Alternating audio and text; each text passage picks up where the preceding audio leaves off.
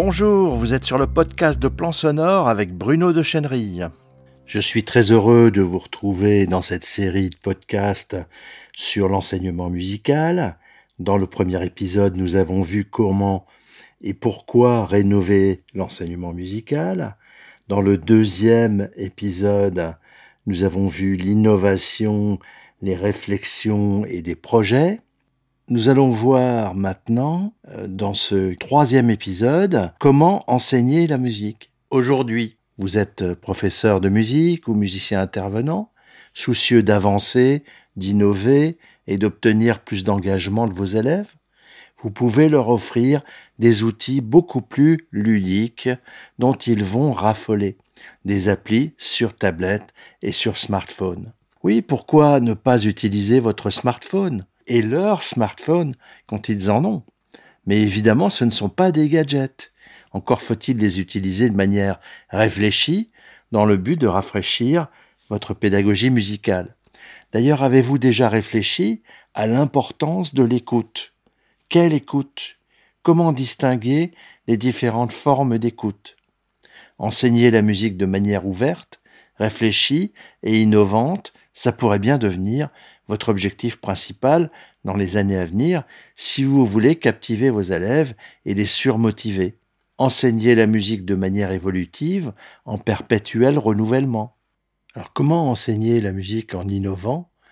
Si vous êtes professeur de musique, vous devriez intégrer notamment les tablettes et les smartphones en enseignement musical, ainsi que toutes les possibilités offertes par les nouvelles technologies. Si vous voulez élargir l'horizon de votre enseignement musical, de vos interventions en pratique ou en éveil musical, décupler l'engagement de vos élèves, et notamment des plus passifs, toutes ces techniques apportent beaucoup d'interactivité et renforcent le dialogue, même à distance, entre le professeur et ses élèves. À ce sujet, Audio Formation, dont je suis le fondateur, propose une formation à distance pour les enseignants, pour les professeurs de musique, maîtriser les nouvelles technologies pour l'enseignement musical. Vous pouvez trouver le programme de cette formation euh, sur le blog Plan Sonore. Au Québec, une application formidable, Phonophone, a introduit la musique électroacoustique en éducation musicale. Cette application sur iPad permet de jouer avec les sons Phonophone est le résultat de plusieurs années de recherche du compositeur électroacoustique Yves Daoust et de son équipe du Cosimu à Montréal. Une ouverture de plein pied dans la musique électroacoustique pour une pédagogie d'éveil musical accessible à tous les enfants, les adolescents, les jeunes. Euh, l'équipe de Phonophone a notamment développé ses programmes et son application dans les écoles de Montréal et de Québec. Alors, puisque nous parlons d'éveil musical, pourquoi apprendre à écouter? Depuis plus de dix ans, je suis persuadé que l'écoute est primordiale dans l'éveil musical et l'apprentissage de la musique. Au fond, c'est la chose la plus importante qu'on puisse transmettre dans l'enseignement musical et dans des interventions pédagogiques. Car l'écoute doit être active au cœur de la pratique musicale.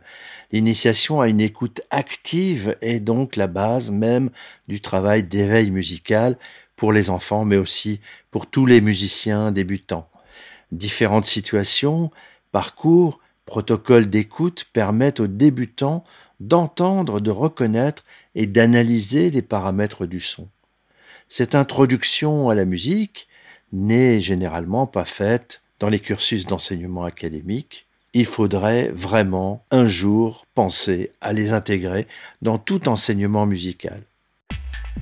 Voilà, je vous signale aussi que vous pouvez euh, lire la version écrite de ce podcast en plusieurs articles publiés sur mon blog Plan Sonore. Je vous rappelle l'adresse internet plansonore tout